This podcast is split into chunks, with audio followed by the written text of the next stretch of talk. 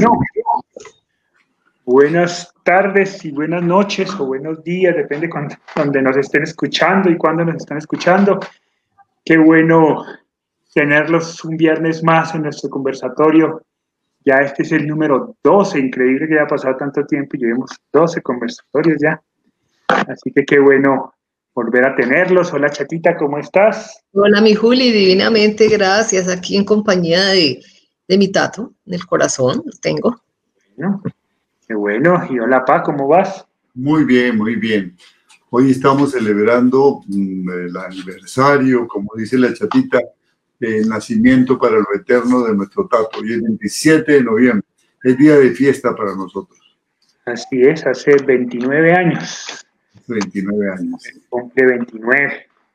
Así que qué bueno, y justo, y creo que la, la tarea que coincide es bien, es bien adecuada, bien importante. Y vamos a hablar sobre la tarea número 10, que se resume en el verbo reubicar. Es eh, volver a ubicar al ser querido en, en el corazón, en, en nuestra vida, para verlo desde otra perspectiva eh, y es comenzar esa construcción. Así que hoy vamos a hablar sobre ese reubicar. A mi modo de ver, una de las tareas más importantes a futuro. Creo que es la tarea eh, clave que marca el camino posterior, porque es el que define cómo va a ser nuestra relación con nuestro ser querido a partir de este momento. Así que, pues bueno, es una tarea además adecuada, importante, interesantísima yo les decía a los que están en el grupo de apoyo que les recomendaba entrar especialmente hoy porque creo que es una tarea muy importante, que además como que se trabaja durante todas las tareas, ¿no? Se va construyendo durante todas las tareas, solo que hemos definido un espacio y un tiempo para que le demos la importancia necesaria a, algo que, que, finalmente es como el objetivo del duelo, que es eso, reubicar a nuestro ser querido en nuestra vida. Bueno, nos saludan desde Quito, la mitad del mundo. Nos dice Chatita, Hugo y Julián, cordial saludo, un abrazo en la distancia. Yani Benítez, saludos desde Barranquilla, Colombia. Bien, qué bueno. Saludan desde México, desde Brasil. Bueno, bienvenidos, qué bueno que nos acompañan en este conversatorio. Y arranquemos. Entonces, Pa, cuéntanos y explícanos qué es eso de reubicar. Sí, qué interesante, de verdad que, que la coincidencia es muy bella, que hoy precisamente en el vigésimo noveno aniversario del ascenso al cielo de nuestro hijo Hugo Alejandro, eh, tengamos esta tarea, de ubicar. Cuando hablamos de, de ubicar, hablamos de decidir colocar la presencia de ese ser querido en nuestro corazón y en nuestra mente. Digo corazón y mente porque mm, podemos pensar que los sentimientos, los afectos eh, no están en el corazón, sino en la mente, como nos dice la ciencia moderna. Eh, pero ha sido una tradición hablar de que en el corazón están los afectos. En la, toda la cultura oriental, y hay mucha más gente que sigue esta cultura que nosotros, los de la cultura occidental, la cultura oriental, basa su filosofía en la creencia de que hay siete chakras o siete centros de energía en el cuerpo. Y el chakra central coincide exactamente con el lugar donde está el corazón.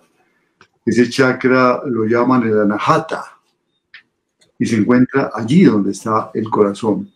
Y dicen los cultores de, estas eh, creencias orientales que el ritmo del corazón es el mismo ritmo del amor. Ese, ese, ese tic-tac del corazón es el ritmo del amor y está marcando el ritmo del amor. Y lo entendemos, ¿no? Cuando una persona está enamorada o está a expectativa de la llegada en el aeropuerto de su ser querido, el corazón empieza a acelerarse, ¿no? Acelerarse. Y lo mismo cuando, cuando ha sido eh, mal querido, el corazón también se va deteniendo, ¿no? Se siente lento el paso del corazón, ¿no? El, el, el, amor ha sido golpeado, pero si el amor ha sido estimulado, el corazón se pone a mí. Entonces, eh, no está mal que pensemos en que en el corazón está, están esos sentimientos. Por otra parte, en, la cultura nuestra, en la cultura occidental, las hay culturas milenarias, los egipcios, los semitas, los, los griegos, los romanos, hablaban de que en el corazón estaba el amor. Si tocaban el corazón, es un gesto muy, muy corriente, tocarse el corazón cuando queremos hablar de, de, nuestros afectos. Entonces, es parte cultural, ¿no es cierto? Ya cuando eh, William Harvey, eh, por allá por 1628, descubrió la circulación de la sangre, el corazón se volvió una bomba, un sistema de bombeo de sangre. Y entonces ya dejó de tener ese papel maravilloso. Sin embargo, hay muchos indicios de que, de que realmente eh, el amor tiene que ver mucho con el corazón. Eh, es el que nos pone rubor cuando estamos en presencia del ser querido, ¿no? También el, el que nos agita el corazón. Entonces, el corazón tiene mucho que ver. Hay un hecho muy, muy interesante. Eh, hace unos años, por en el 89-90, el doctor Joseph eh, eh, Coral, un cirujano que efectuó el primer trasplante en España, eh, empezó a, desarrollar la teoría que no ha sido confirmada plenamente científicamente y que inclusive es muy discutida por los otros científicos que han trasplantado el corazón, de que el corazón tenía una, una memoria y que las personas que recibían un trasplante empezaban a recibir sentimientos y emociones de la persona que les había donado el corazón. Y hay unos testimonios bellísimos y absolutamente desconcertantes. No siempre pasa, por eso no ha sido validada por todos los especialistas en el trasplante, pero se empieza a sentir un poco como, inclusive en algunos, eh, en algunos hospitales en Ciudad del Cabo, sé que hay un grupo de psicólogos que están dedicados a readaptar al paciente que han hecho un trasplante de corazón. Para que, antes de que continúes, yo quiero dar contexto porque, porque creo que la gente puede estar un poco perdida eh, de por qué estás hablando del corazón. Eh, y es que una, tú dices en el libro que la invitación es a reubicar la presencia del ser querido y que tú consideras que el sitio más adecuado para reubicar a ese ser querido es en el corazón. Y yo de, alguna manera, sí, de alguna manera planteaba que ese hecho de, ay, ubícalo en tu corazón, puede resultar molesto, ofensivo, eh, no grato para algunas personas que tienen duelos recientes. ¿Cómo así que ubíquenlo en tu, en tu corazón? Es que yo no quiero ubicarlo en el corazón, yo quiero que esté aquí a mi lado. ¿Cómo así? no, no me interesa. y puede ser una, una, figura aparentemente abstracta, ¿no? Eso de ubícalo en tu, corazón a veces resulta ser poético y en términos de vida cotidiana no es práctico. Entonces la pregunta era, ¿realmente es práctico, es real? ¿Cómo es eso de ubícalo en tu corazón sin que deje de ser poesía, pero que bien termine siendo una herramienta práctica para subir el duelo, ¿no? En ese sentido, eh, papá está explicando un poco que no es tan poético el asunto, que claro es poético, pero que además tiene sentido ubicar al ser querido en el corazón, científicamente hablando. Además, los, poetas se anteceden a los, científicos, ¿no? Por eso es poesía, porque son, son realidades que, que palpitamos y que no podemos demostrar. De tal manera que mm, parece que el corazón sí tiene mucha parte en el, sentimiento, genera hormonas que, bueno, son, digamos, administradas por el sistema límbico, específicamente por la amígdala eh, cerebral, mm, pero el que, el, que, el que ejecuta esas acciones es el corazón. Y maneja todos los, demás eh, sistemas, cada, cada que un, otro, otro miembro de nuestro cuerpo necesita sangre renovada, es el corazón el que la suministra. ¿Qué mejor símbolo de amor que ese que es el dador? El dador de la energía, el dador de la sangre oxigenada al que, a la parte del cuerpo que la necesita. Eso, en fin de cuentas, es el amor, es dar. Por eso decir que ubicamos a nuestro ser querido en el corazón tiene mucho de realidad y, y también mucho de poesía, no por eso no es real, ¿no? Es sabia. Entonces, en el corazón. Ahora, si yo soy creyente, si la persona es creyente, pues y lo quiere ubicar en el cielo, en el nirvana, en el paraíso, como quiera que se llame el cielo de sus creencias, está bien. Lo que sucede es que eh, hay que tener una fe eh, sólida, muy madura, ¿no? Hay personas que sienten el cielo dentro de sí mismas, entonces si ubicamos a nuestro ser querido allí, pues está muy cerca de nosotros. La idea es que esté muy cerca de nosotros, que siga respirando como nosotros, que su sangre circule por nuestras venas, por nuestras arterias, que esté a cada momento. ¿no? Y, y, es un proceso que no se logra de la noche a la mañana, pero de pronto estamos todo el día en función de eso. Eh, esta familia que vemos aquí está todo el día en función de eso. ¿no? Estamos en función de, de, de evocar a nuestro ser querido eh, desde nosotros mismos, con cada una de nuestras acciones, con cada una de nuestras respiraciones, con cada una de nuestras decisiones, haciendo que esa persona, todo lo, las cosas positivas que aprendimos de él, eh, sean un poco parte de nosotros. Ese sentido, por ejemplo, del servicio, ese sentido de, de la amistad, de la humanidad que tenía nuestro Alejandro, lo queremos para nosotros, lo apropiamos para nosotros. Queremos también servir de esa manera desmedida como él servía. Recuerdo cuando, cuando servía aquel vecino que era un mago loco, que nunca había hecho su primera presentación y con gran generosidad le organizó un show tremendo en, el Parque Central de la Unidad, ¿no es cierto?, para que él tuviera, pudiera realizar su sueño de hacer un show. Y bueno, y tantas anécdotas que tenemos. Eso, recibirlo, permitir que su acción buena, benefactora, las cosas buenas, penetre en nosotros. Y las cosas que eran limitaciones también sean parte de nosotros para que las podamos modular, para que las podamos crecer, para que las podamos entender. Ahora, ¿cuál es, la importancia de, reubicar dentro del proceso de duelo? Eh, ¿Por qué tengo que reubicar a una persona que se ha ido? Claro, cuando una persona, decimos eso precisamente, se ha ido, se ha ido. Y entonces yo siento todo el dolor que significa el apego. porque, mira que a uno, le dicen siempre es, acepta que se murió, se fue, no lo vas a volver a ver, entonces ¿para qué lo reubico? ¿Por qué no acepto que se fue y ya está? Claro, claro. Y es fundamental aceptar eso primero, porque es el rompimiento del apego.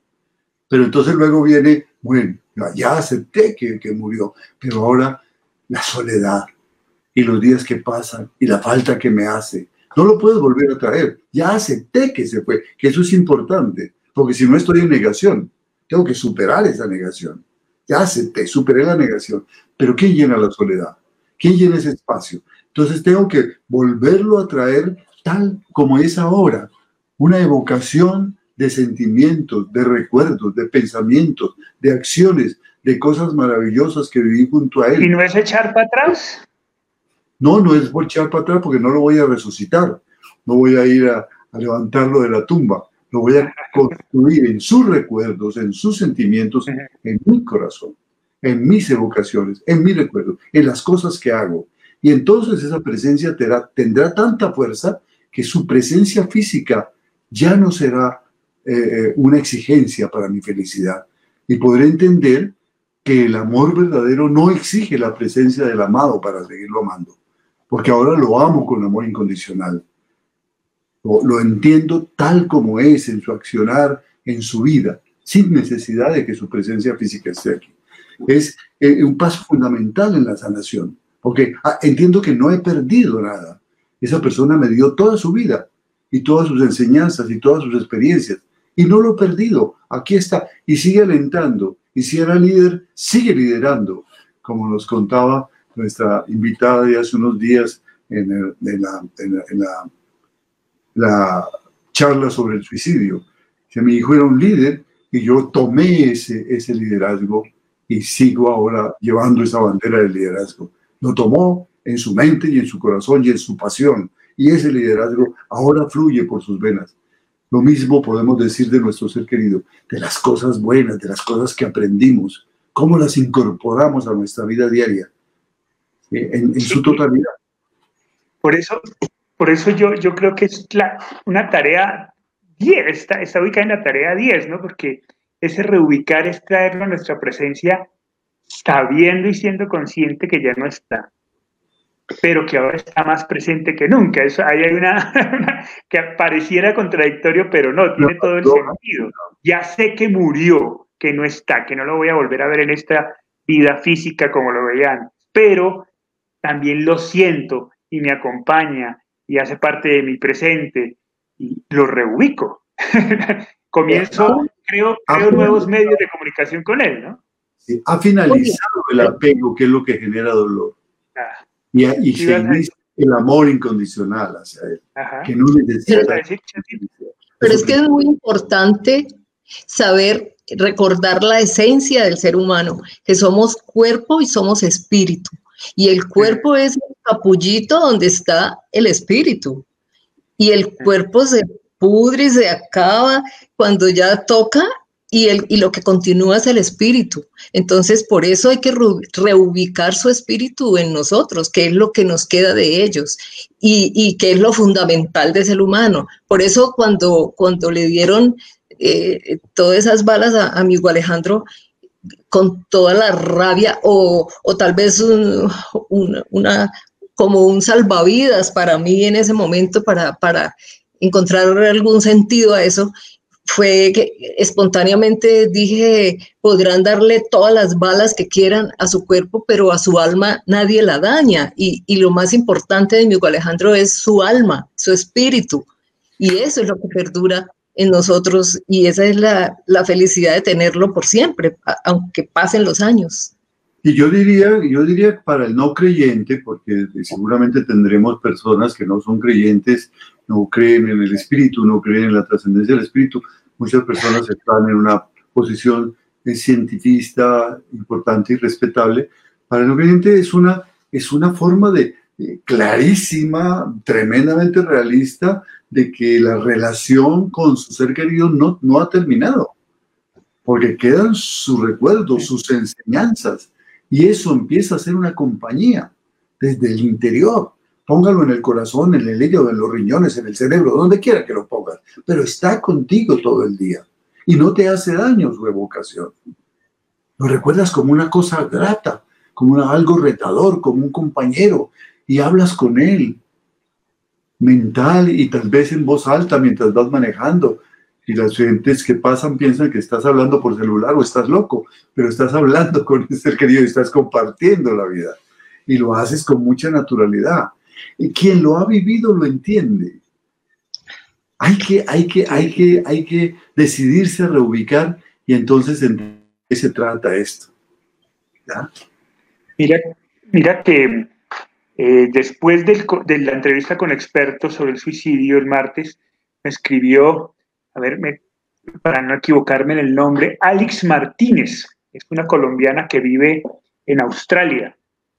Em, y me, escribió y luego tuvimos la oportunidad de hablar vía WhatsApp em, contándome que su hija de 8 años había muerto por un cáncer y que había hecho clic eh, con nosotros porque en algún conversatorio o algo había, yo había contado que, eh, que ahora yo estoy con mi hermano más tiempo que antes, ¿no? que hace parte de mi vida, que es cómplice. Y ella me decía, mire que eso en mí hizo, hizo mucho sentido porque es que yo siento lo mismo.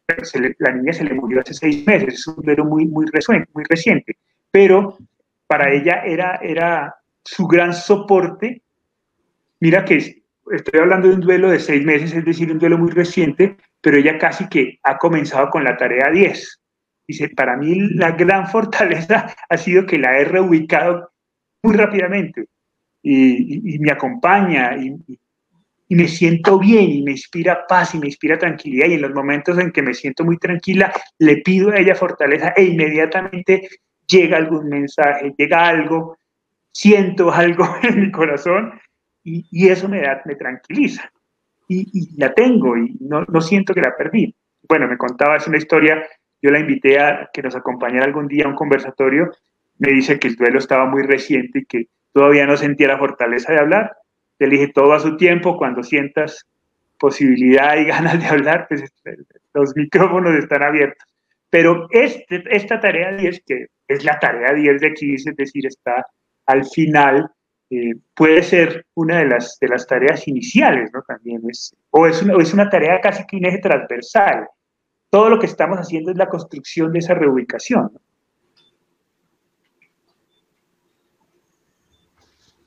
Bien, Chatita, eh, tú hace como dos o tres conversatorios te emocionaste hablando del Tato. y entonces yo veía, yo, veía que la gente escribía, no llores, chatita, que nos haces llorar. Uno diría que después de 29 años eso ya no sucede, o entonces, o, o, que, o, que el, o que el duelo sigue vivo y que no ha evolucionado. Esas lágrimas que, sucedieron en, en conversatorios anteriores son diferentes, hacen parte de una reubicación. Claro, esas son unas lágrimas de luz, esas no son lágrimas de oscuridad como las que uno derrama al comienzo, que está en, el hoyo profundo y en total oscuridad y en total sin sentido de vida. Entonces, estas son lágrimas de luz porque han ocurrido muchas cosas en, mi, persona después de la muerte de Alejandro. Y además, eh, un hijo amerita lágrimas a toda hora hasta que uno se muera. Esas son benditas lágrimas, porque los ama uno tanto que, que, lo que haga uno por ellos es, eh, es poquito. Son parte de uno, son, son, son eh, están ligados eh, en cuerpo y alma. Entonces, por Dios, las lágrimas en este momento son una delicia, porque, porque porque recordarlo con, los ojos aguados y me da ternura, me, da, me emociona pensar que, lo tengo, que, no lo he perdido, que, que allí está presente a cada instante. Y además son lágrimas de nostalgia, ¿no? De nostalgia y de nostalgia de encuentro, porque, porque seguirán hasta que uno se encuentre con él. Entonces, eh, a mí sí me gusta mucho que, que se me agua en los ojos, como dice la canción. como cuando va llegando uno a su pueblo natal y se le aguan los ojos. se le aguan los ojos. Chata, tú, ah, es muy curioso porque hoy, preparando el conversatorio, eh, leía que habíamos escrito nosotros en el libro justo en la tarea 10, y después de la tarea 10 está tu reflexión, que aparece cada, cada tres tareas, si no estoy mal. Eh, y hoy, hoy, entonces decía yo, tarea 10 de reubicar, más pues la celebración del el aniversario de, mi hermano. Eh, entonces, justo leyendo lo que escribías tú ahí, tú dices lo siguiente, voy a leerlo para que luego nos expliques más a fondo qué significa eso, ¿no? Dices tú, a pesar de que el mundo aparecía lleno de absurdos y lágrimas, la oración también estaba presente. De pronto lo vi con claridad esto no puede continuar así. Esa fecha hermosa en la que celebramos un año más de vida de mi tato no puede convertirse en dolor para siempre. Entonces decidí que en adelante celebraría su cumpleaños el día que nació para lo eterno y para crecer en el amor. Sentía que estas decisiones eran la forma de transformar en mi mente la oscuridad en luz, lo negativo en positivo, lo físico en espiritual, de esta forma, él continuaría estando presente en todas las fechas importantes y en lo más, más profundo de mi alma. E, e, es una coincidencia, claramente no es una coincidencia, pero es increíble que justo hoy estuviéramos hablando de esa tarea, fuera el día de aniversario de mi hermano, y yo encontrara en el libro que escribimos justo ese, ese texto que tú, que tú reflexionas. Pero pero pues nada, profundiza tú sobre el tema, Bueno, yo, yo, les contaba hace unos cuantos conversatorios que recién murió Alejandro, me fui a la iglesia, a la misa, y, y le pedía a Dios eh, con lágrimas y con súplica que por favor me hiciera sentir esas pataditas que yo sentí en mi vientre cuando lo estaba esperando, cuando se estaba formando él. Y, y las hiciera sentir en mi corazón para poder hacer su nacimiento espiritual y poder y, y, estar, constatar que no se ha ido, constatar que, que, no lo he perdido, que continúa, así no lo vea, así me hagan falta su, su presencia física, eh, así tenga un, un espacio vacío eh, en, físicamente, pero necesitaba buscarlo espiritualmente. Y eso fue muy importante porque desde ahí yo empecé a, buscarlo, a, sentirlo y, constatar que era mi compañero eterno. Entonces, eh, eso da mucha fortaleza y, da mucha alegría a saber que no lo hemos perdido y que, nos tenemos es que acostumbrar a, verlo de otra forma. Y, así no duele tanto. Y, todas esas decisiones que uno toma recién para poder superar el duelo son como placebos eh, digamos así, de una forma para el cerebro, porque, porque uno se hace esa idea y el cerebro se va, va asimilando las cosas y entonces va doliendo poquito a poco, menos, va doliendo menos eh, en, la medida en que pase el tiempo en que, uno y en que uno decida superarlo, ¿no? Entonces, eh, por eso por eso yo vi sus videos rápido, me dolieron en el alma, me di contra las paredes, la primera vez, la segunda vez, ya la tercera vez fue menos y ahora ya añoro ver sus videos y, todo lo que sea de él, porque pues eso es lo que nos queda, sus fotos, sus videos, eh, toda la voz, eh, cuando él cantó y que, y que hizo ese, ese cassette que grabó con Memo, es, una bendición para mí escuchar su voz, que a veces yo digo, pero ¿cómo es la voz de él? A ver, a veces se me pierde, ya en 29 años como que a veces se me pierde la imagen y, su voz. Entonces, con eso, por ese medio uno los, los ubica en la parte material, y, pero en cuanto al, reubicarlo en mi corazón, desde el comienzo hice mi lucha para buscarlo allí. Sí, bueno, respondiendo a algunas de las preguntas, Alexander Sánchez nos pregunta que dónde puede encontrar el conversatorio que tuvimos sobre el suicidio. Alexander, en la misma página de YouTube desde, donde estás viendo esta, este en vivo, ahí está colgado y también si quieres más cómodo, nosotros tenemos un canal de YouTube que se llama Cuando el duelo pregunta, ahí están absolutamente todos los videos, todos los videos que están en Facebook y más, y muchos más. Y cada conversatorio lo colgamos ahí también en el canal de Facebook. Así que, pues nada, puedes acercarte a esos dos. Nan González nos dice, cuando perdí a mi esposo logré reubicarle a los dos años y ha sido maravilloso.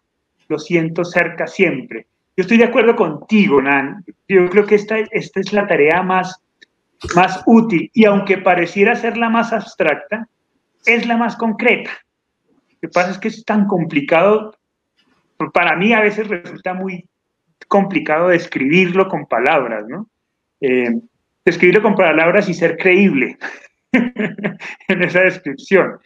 Eh, eso hay que experimentarlo, hay que vivirlo, ¿no? Pero lograr reubicarlo, sin duda alguna, es, una, es, es, la tarea eh, maravillosa. nos dice Paulina Corrales, reubicar para aprender a seguir amando de una forma diferente en esencia y no presencia. Eh, de acuerdo parcialmente, yo diría que hay mucha presencia. Yo, yo, quisiera dar un ejemplo muy, muy práctico. A mí me gustan mucho las manualidades y me gusta la música y ahora estoy retomando la, la guitarra, nunca fui un, un, buen guitarrista, pero voy, quiero mejorar quiero mejorar, hacerlo un poquito mejor y, y cantar un poco mejor. Entonces, cuando tengo alguna dificultad en ese sentido, eh, yo, yo, yo siento a, Tato que, que, lo hacía muy bien, tenía una extraordinaria afinación, eh, cantaba muy lindo, tocaba su guitarra. A ver, ¿cómo es esto? Le digo, no, a ver, a ver, ayúdame a hacer esto. Y entonces, junto a él, lo hago. Ahora estoy haciendo, por ejemplo, el pesebre desde hace varios días y, cada vez que hacemos el pesebre hago cambios fundamentales que me requieren un gran trabajo manual. Y es un trabajo delicado porque si no lo cuido, lo daño, daño lo que estoy haciendo por impaciencia. Y cuando no me están saliendo las cosas y no sé cómo resolver un problema de estos, porque es, es, una, es una manualidad creativa, que no está en ninguna parte, sino que se me ocurre, entonces yo digo, a ver, a ver, a ver, a ver, ayúdame en esto, que, que no se me vaya a ir la mano, ¿no? Y lo hago ya con mucha naturalidad y siento como que lo estamos haciendo los dos, porque sé que él era manual, que le encantaba, de hecho, la última noche que estuve con, con él, de 6 de la tarde a 6 de la mañana, fue haciendo un proyecto de diseño industrial para su, su universidad, acompañándolo, soldándole, ayudándole a eso. Entonces, yo siento mucho lo, su presencia, su presencia está ahí, está conmigo, está, y siento su, su ánimo, su aliento, ¿no? Cuando, cuando las cosas son difíciles. Esas cosas tan sencillas, esas cosas tan sencillas. Ahora, cuando hay cosas eh, más complejas, eh, también, también, bueno, bueno, a ver, a ver, pilas, pilas, vamos a salir adelante en esto, ¿no?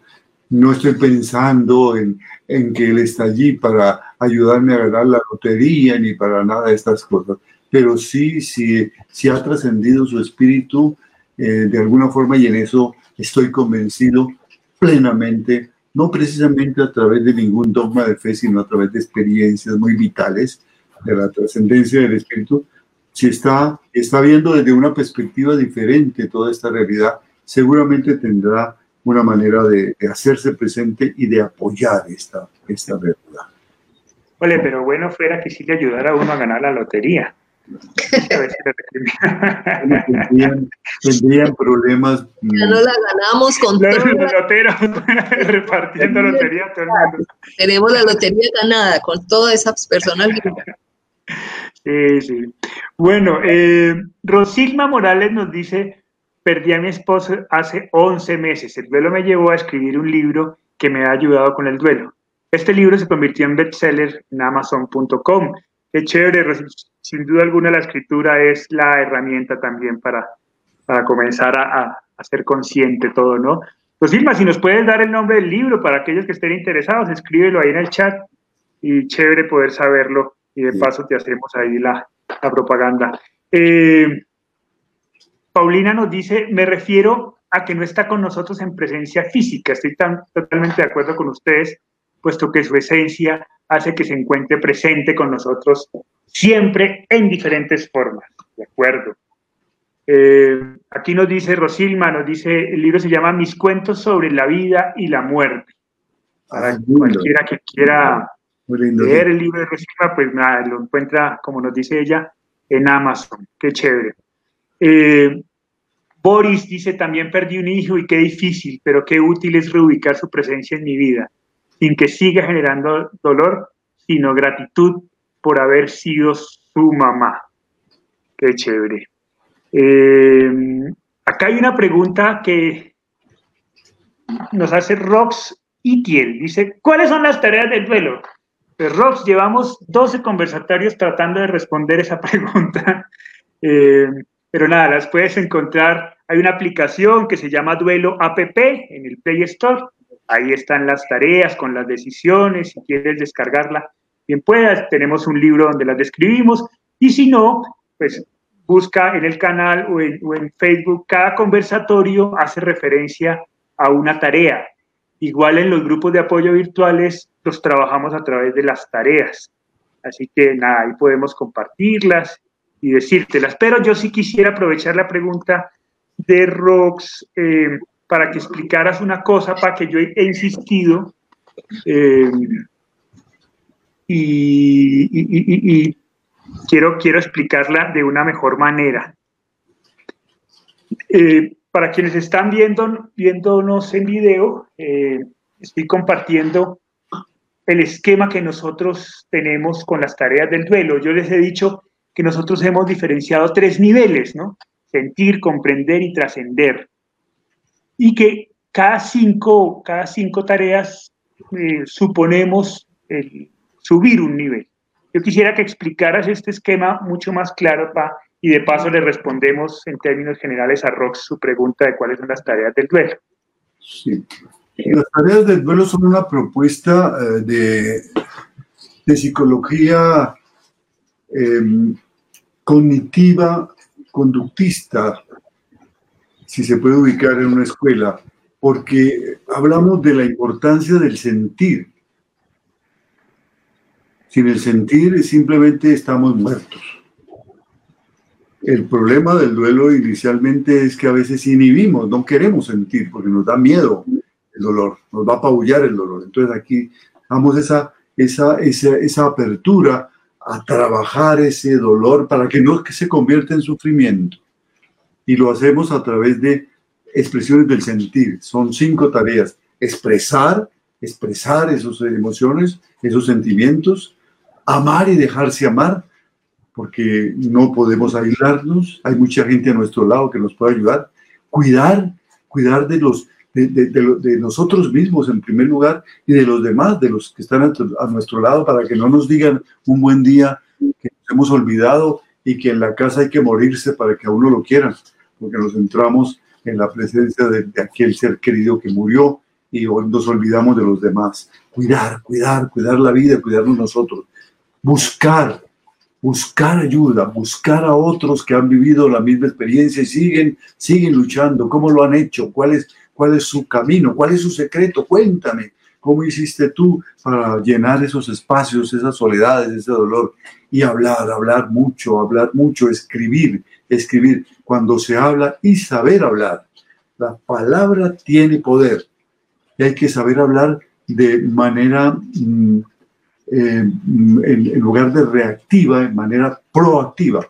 La manera reactiva es una manera natural y lógica, pero apenas estemos hablando de forma reactiva, tomar conciencia de que debemos pasar a la forma proactiva.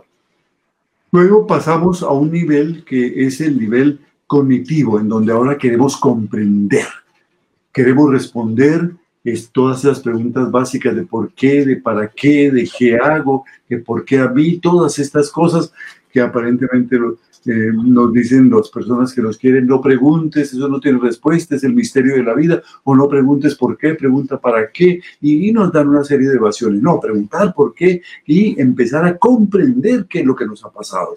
Es algo demasiado eh, eh, difícil de, de hacer. No, no, porque la muerte ha sido una compañera del ser humano desde que el ser humano desarrolló la conciencia y el ser humano sabe cómo manejar sus duelos desde hace mucho tiempo, de modo que no, es una enfermedad, es, un, es una experiencia de la vida que no nos hace enfermos y podemos comprender qué es lo que tenemos que hacer y por qué pasaron estas cosas y cómo tenemos que manejarlas. Entonces, dentro de esa comprender tenemos el aceptar esa realidad para eliminar de todas maneras la negación, identificar cuáles son los sentimientos, las emociones más fuertes negativas y positivas que están presentes para, para poderlas estimular las positivas y controlar las negativas, sanar, sanar las culpas, porque eh, al identificar en el 7 aparece generalmente un sentimiento muy fuerte que es la culpa que bloquea todo el desarrollo del duelo. Entonces es oportunidad de sanar. nadie es culpable de la muerte de otro, ni siquiera el asesino sanar, sanar. Somos responsables de las cosas. Quiere decir que tenemos que responder a ellas. Pero la culpabilidad que destruye la autoestima, que nos vuelve sucios, eso no aporta absolutamente nada. Sanar las culpas, no sentirnos responsables de lo que, de lo que ha pasado, no sentirnos culpables de lo que ha pasado. Adaptar, adaptarnos a, a, una, a una nueva vida en donde ya la persona amada no desempeña los roles que debía estar desempeñando. Entonces puede haber roles muy importantes y era que era parte también de la empresa familiar, era mi hermano que manejaba la administración o era la esposa que manejaba la, la casa y que también trabajaba y aportaba económicamente el hogar y tenía el rol de madre, de esposa, de amiga, de todo.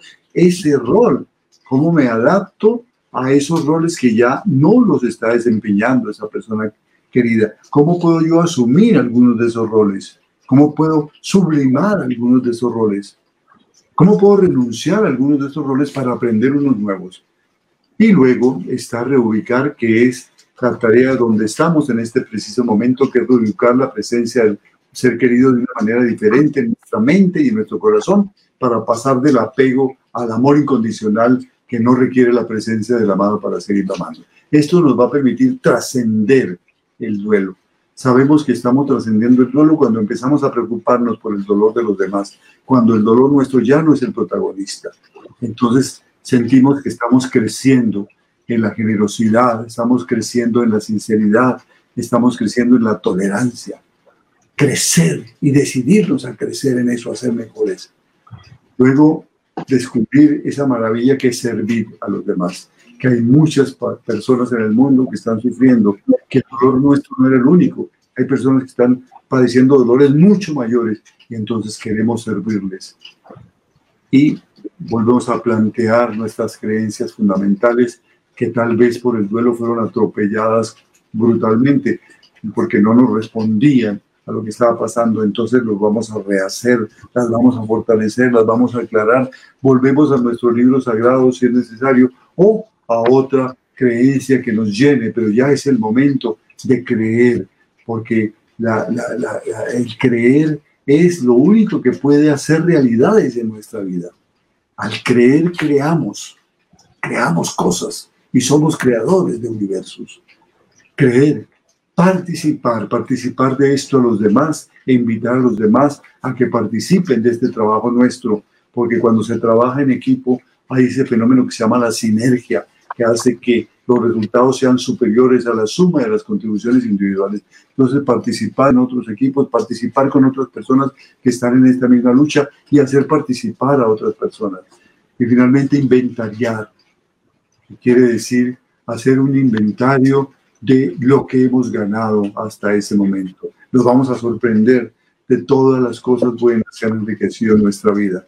Hacemos inventario, obviamente, de las cosas que tenemos ahora, que enriquecen nuestra mente, que enriquecen nuestro, nuestro, nuestro corazón y nuestro físico, porque ahora somos personas más sanas, somos personas que tenemos en nuestro corazón mayor paz y una voluntad para servir. Entonces, esto dicho, en el que en ese momento hemos trascendido el duelo, nos interesa ahora ayudar a otras personas que están pasando una situación similar a la nuestra para darles una mano fuerte y ayudarlos a salir adelante. Eso en breves palabras para aplicar el esquema. Bien, bien, Roxy Tiel, pues sé que seguramente quedar muchas dudas dentro, pero queríamos que no quedara la pregunta en aire, en el aire, y esas, esas fundamentalmente son, en términos generales, las 15 tareas. Cada tarea proponemos decisiones cotidianas que permiten hacer la tarea, ¿no? entre cuatro, cinco, algunas siete decisiones eh, que son sencillamente una propuesta como un camino. Pero pues en términos generales, eh, esa es la respuesta. Estas son las, las 15 tareas. Chata, yo, yo sigo con el, con, la, con el afán de que esto no, no quede en el aire. Si yo, ¿Cómo se manifiesta mi hermano en tu vida cotidiana? Cómo se manifiesta Él, cómo está presente Él, cómo dices tú, es que ya lo rubriqué y está aquí, y lo veo aquí, y es claro para mí en estos momentos, y me genera esto. Bueno, indudablemente la presencia de Él en todo este tiempo eh, ha sido ese deseo de, ayudar a los demás. Y, todo el tiempo está uno pendiente en qué puedo servir, a, a, quién le puedo ayudar, pero por, ¿Por qué? Por, por Alejandro. Porque afortunadamente, bendita su muerte, nos abrió al servicio, que nos abrió al verdadero amor. Y, en eso sí puedo darle gracias infinitas. Le doy gracias por sus 19 años físicos, que fueron una maravilla, fueron más las alegrías que las, las angustias eh, con él. Y, y, estos 29 años ha sido una presencia constante porque porque nos vuelve, nos cambia la vida completamente. Eh, eh, es imposible ignorarlo y no sentir su presencia cuando uno ve la diferencia eh, de vida que tiene. Yo, yo digo, son, mi vida se parte en dos. Una antes de Hugo Alejandro y otra después de Hugo Alejandro. Porque fue completamente diferente mi vida. Ya me abrió el sentimiento, ya antes yo escuchaba así, ah, se le murió el hijo a tal persona, se le, esta señora perdió sus tres hijos, sus dos hijos, y si uno decía que pesar, pobrecita. Pero después de la muerte de Hugo Alejandro, el sentimiento está a flote. Yo, yo tengo que llorar y tengo que alcanzar ese sentimiento de esa persona porque sé lo que significa ese estado de vida de dolor. Entonces, bendita muerte de mi hijo Alejandro que nos abrió a la vida y su presencia eh, es cada segundo eh, en la vida. Cada, cada movimiento que, cada cosa que tengo que hacer es, Tato, acompáñame, debo hacer tal cosa. Pero Tato, ayer que se te perdió tu argolla, le dije tanto, le dije, Alejandro, ayuda a tu hermano, por favor, ayúdalo a encontrar. Mira, todas esas cosas hacen la presencia de él en el espíritu y nunca se va a perder hasta que, yo creo que hasta que me esté muriendo y me dé la mano para pasar al otro lado del umbral, ahí ya, ya lo voy a sentir más cerquita. Pero, mientras tanto, vive en mi vida constante, lo mismo que la tuya. Lo que pasa es, porque acá estamos solitos, lo que pasa es que, tenemos y, con una llamadita celular escucho tu voz, pero, pero es exactamente igual.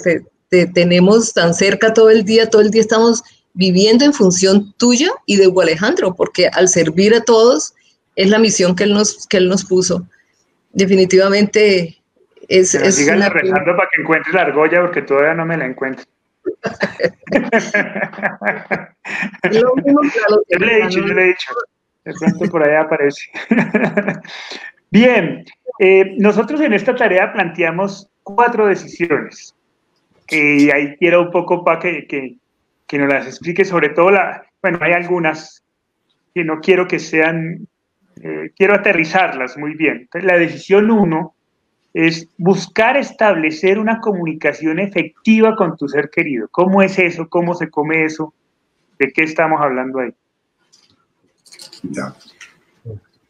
Entender que Él está conmigo y está compartiendo conmigo mi crecimiento fundamental humano grande. Eh, nos referíamos ahora con broma a, que no se trataba de, estar hablando de las cosas triviales de la vida, sino de las cosas importantes de la vida, de las cosas sencillas pero importantes de la vida. Compartirlas. Establecer una comunicación que se puede establecer a, a partir de muchas cosas. Por ejemplo, a partir de escribir. De escribir cosas que sé que van dirigidas a él pero también van dirigidas a muchas personas que les puede servir, pero que son alentadas, motivadas por su presencia real en mi vida. Sí que me haya dañado, porque si me hubiera dañado su ausencia, no tendría alientos para escribir esas cosas y para ayudar a otros, sino que me dejaría morir. ¿Cómo más puedo, puedo, puedo eh, realizar su presencia? Preparándome para que cuando tenga que comunicar oralmente, a través de la terapia, por ejemplo, o a través de un taller que tenga que hacer, utilice las palabras adecuadas y pueda llegar al corazón de las personas diciéndole lo que les necesita. Mirando con otros ojos la vida, la realidad, la naturaleza. Uno puede pasar la naturaleza como un zombie, que da lo mismo una tarde soleada, un atardecer, tal vez saca su cámara y toma una foto del sol que se está eh, eh, ocultando detrás de las montañas, o se decide a sentir, a palpitar ese mundo maravilloso de, los seres vivos, de los animalitos, de nuestras mascotas, de, de, de, un, de un día de tempestad o un día soleado y sentirlo y compartirlo con él y agradecerlo. Y, y, yo le pregunto, ¿y cómo lo ves? ¿Y cómo lo sientes? ¿Te gusta también esto? Cuarto, agradecer cada vez que conocemos a una persona maravillosa que nos enseña algo, que nos dice algo y que la conocemos a través precisamente de la experiencia de su muerte. Su muerte nos ha traído una cantidad de amigos en todas partes del mundo que no tendríamos si no hubiera sido por su muerte. Y cada uno de esos amigos maravillosos nos enseña cosas nos dice cosas maravillosas en sospechar y agradecerlas. Agradecer las pequeñas cosas que pasan cada día, que forman parte de nuestra vida y que pueden pasar inadvertidas. Sí, hoy hubo un desayuno delicioso, pero millones de seres humanos no lo tuvieron en este mundo. Hoy estamos arreglando para Navidad nuestra casa, pero millones de seres humanos no lo tuvieron en este mundo. Y entonces agradecerlo, compartirlo con Él y agradecerlo. Antes lo podíamos hacer, pero como que era parte de nuestra vida. Al fin de cuentas, para eso trabajamos, para comprar un árbol de Navidad, para, para embellecerlo y para eso tenemos el dinero para hacerlo. Pero podíamos no hacerlo. Y aunque podamos hacerlo, hay gente que no lo puede hacer. Entonces, valorarlo, valorar eso que podemos hacer. Entonces, hay millones de cosas en el día que tienen significado, además de algunas cosas mágicas que pueden aparecer como expresión de su presencia y que tenemos que aceptar que son maravillosas, desconcertantes. La belleza inesperada, que bueno, ahí está, no se puede probar científicamente, pero ahí está y es innegable y sigue estando y se sigue imponiendo. ¿Y qué puedo hacer si se sigue imponiendo? Y sé que no estamos locos. Y bueno, y si estuviéramos locos, pues qué belleza de locura sería esa, que nos da paz, que nos da serenidad y que nos da ganas de servir a los demás. Sí, yo, a, mí, me funciona mucho esa comunicación con él. Bueno, en lo cotidiano, en, la, en lo trivial, me funciona muy bien. Eh, en donde lo invito a participar de, la, de, las, de, de, las trivialidades de la vida, pero en las decisiones importantes es donde se manifiesta con mucha claridad. De mil maneras, desde, desde la manera como toma una decisión, que siempre está atravesada por, la, por preguntarle a él, por consultarle a él él no define la decisión, pero sí da un camino claro en donde yo sigo teniendo la opción de, si lo acepto o no, ¿no? Eh, pero me funciona muy bien, lo consulto en los momentos más difíciles de mi vida, ha estado muy presente. Eh, yo les contaba después cuando yo decidí hacer mi, pasantía en la universidad en una zona de conflicto en Colombia, acompañando desplazados de guerra, y eso nos tocaba ir a, a zonas muy complicadas de conflicto acompañando desplazados y pues viví momentos muy difíciles y muy duros y ahí estaba y siempre tuve la seguridad de que iba a salir bien, de que me iba, de que me iba a ayudar a tomar las decisiones que debía tomar en esos momentos de angustia, de afán. Eso por un lado, pero también las otras decisiones de vida ha sido muy importante. y yo, yo, quisiera insistir en algo muy importante esto no tiene que ver necesariamente con la creencia en la trascendencia del espíritu. Si se tiene una creencia en la trascendencia de la conciencia del espíritu, es clarísimo, porque como decía nuestra chatita, está su, su espíritu, su alma que trascendió. Eh, esto es claro para el creyente, entonces estamos, ¿no? Y en, las, en las creencias religiosas, pues es clarísimo el mundo del espíritu y cómo estas personas están allí para, para apoyarlo. Para el creyente eso es clarísimo, pero para el no creyente...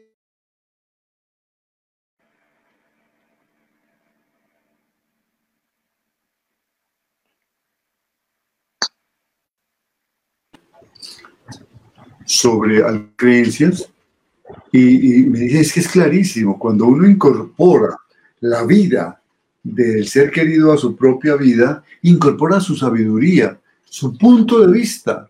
Y entonces cuando yo le digo, veámoslo de, con tus ojos, tengo una nueva opinión, porque la incorporé tal como es. Ya, ya, nos, ya no es parte de mi crítica, es una aceptación total de él en mi vida, que viva paralelamente en mi pensamiento y en mi corazón, con su sentimiento. ¿Cómo lo vería él? ¿Cómo se sentiría él en este momento? ¿Qué pensaría él si yo le preguntara?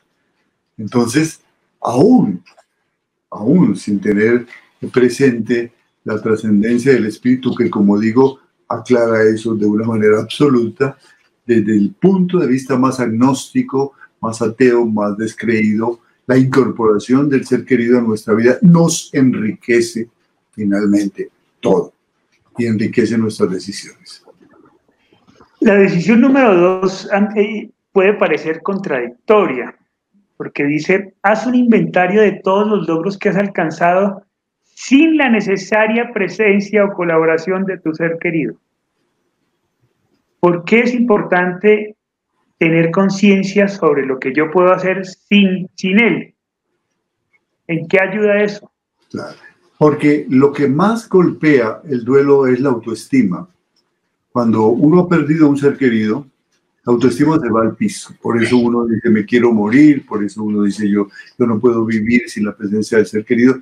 Y uno tiene que convencerse de que la vida continúa y que ahora con más ganas que nunca vas a enfrentar la vida. Entonces, viene una serie de ganancias, de logros, que han sido compartidos seguramente con el ser querido, con la, con la, con la eh, presencia inconsciente de él en la vida, pero que, que han enriquecido mi vida. He conseguido cosas que no hubiera conseguido. Yo hago siempre la reflexión de que cuando un ser querido se va, queda un espacio y un tiempo vigente, el espacio donde él estaba y el tiempo que yo le dedicaba. Y algunas veces queda hasta una riqueza material, que también es importante. Entonces allí comienzo yo a construir un mundo con esos tiempos que voy a dedicar, que ya antes dedicaba a ese ser querido, voy a dedicar a aprender algo, a estudiar algo, a servir. Y en esos espacios, en, ese, en esa piecita donde él dormía, en ese lugar donde él estaba, lo voy a dedicar a hacer un estudio, un gimnasio para mejorar mi, cuerpo físico.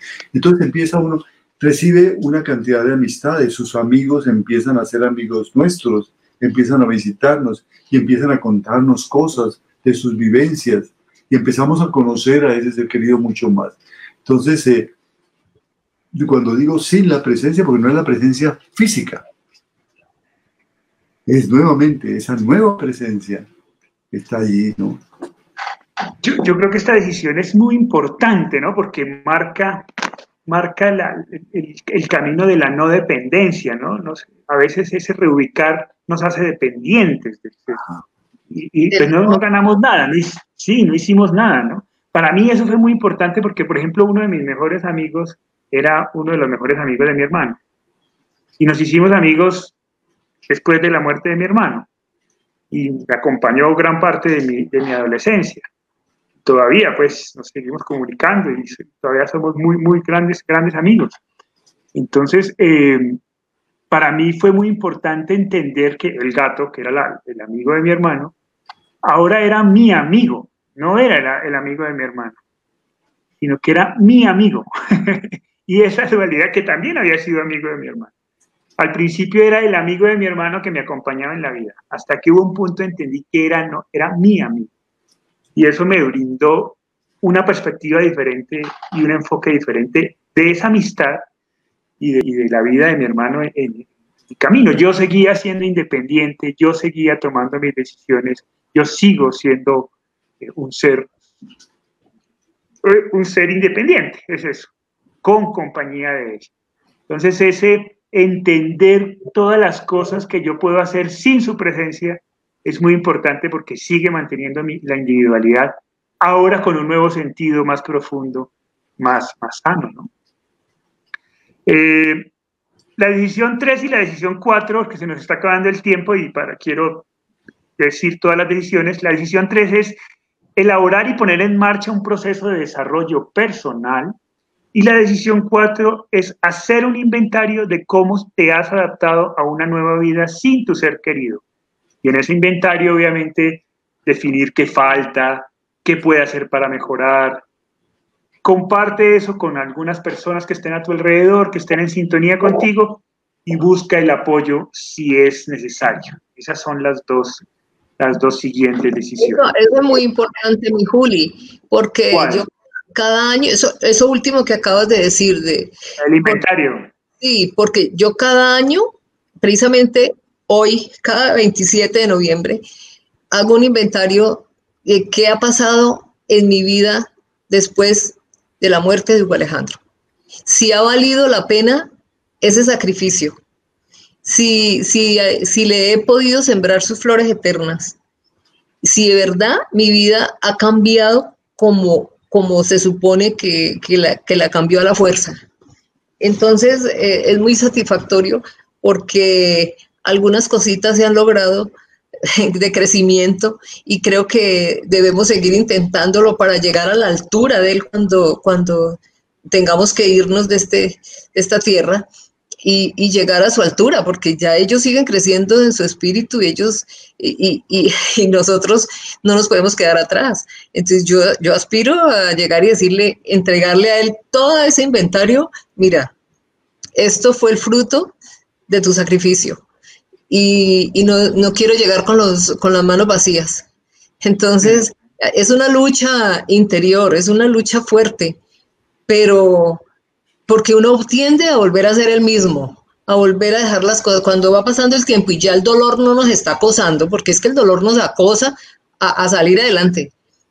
Cuando ya no nos sentimos con ese, con ese dolor y ese acoso, entonces el, uno tiende a volverse a acomodar en su sitio y, eso no puede ser posible, porque nosotros ahí es cuando lo olvidamos, ahí es cuando de verdad se nos muere. Entonces, no, hay que seguir adelante con más ímpetu para poder llevar esa bandera de él hasta el final. Chévere, qué chévere, chatita. Bien, muchas gracias. Se nos ha acabado el tiempo. Eh, la próxima semana no vamos a poder estar el viernes, la vamos a hacer el jueves, porque el viernes espero estar viajando a Colombia a encontrarme con mis padres. Ojalá si la pandemia no lo permite. con todas las normas de bioseguridad necesarias, con exámenes en la mano para no ponerlos en riesgo. Así que, nada, ojalá todo salga muy bien. Pero entonces el viernes vamos a estar en esas. Eh, así que nos encontramos el próximo jueves. Hagámoslo el jueves para todos aquellos. Rosdilma nos dice, eh, antes de despedirnos, nos dice, escribir este libro me ayudó a mí, pero ha ayudado en poco tiempo a muchas gentes. Y ello y ellos me dicen cómo les ayuda en sus duelos. Muchos lindos testimonios, sin duda alguna, y esa es la idea, y ese es el nivel último al que tenemos que llegar en este proceso, ¿no? Esa es la trascendencia, que este, este hecho, que inicialmente es un hecho doloroso, trascienda y se convierta en una oportunidad de servir y de amar a los demás y de construir un mundo, un mundo más sano y mejor en este mundo que está bastante revuelto. Bueno, qué rico conversatorio. Feliz aniversario, padres. Feliz aniversario. Un para el tato. Y a, y a, todos, muchas gracias por su participación. Hoy estuvieron tímidos, pero bueno, espero que haya sido muy útil todo lo, que, lo que hemos hablado hoy. Muchas gracias por su presencia eh, y esperemos vernos la próxima semana. ¿Vale? Así que hasta luego todos. Muchas gracias. Nos vemos el próximo jueves a las 6 de la tarde, hora Colombia. Que estén muy bien. Chao. Chao.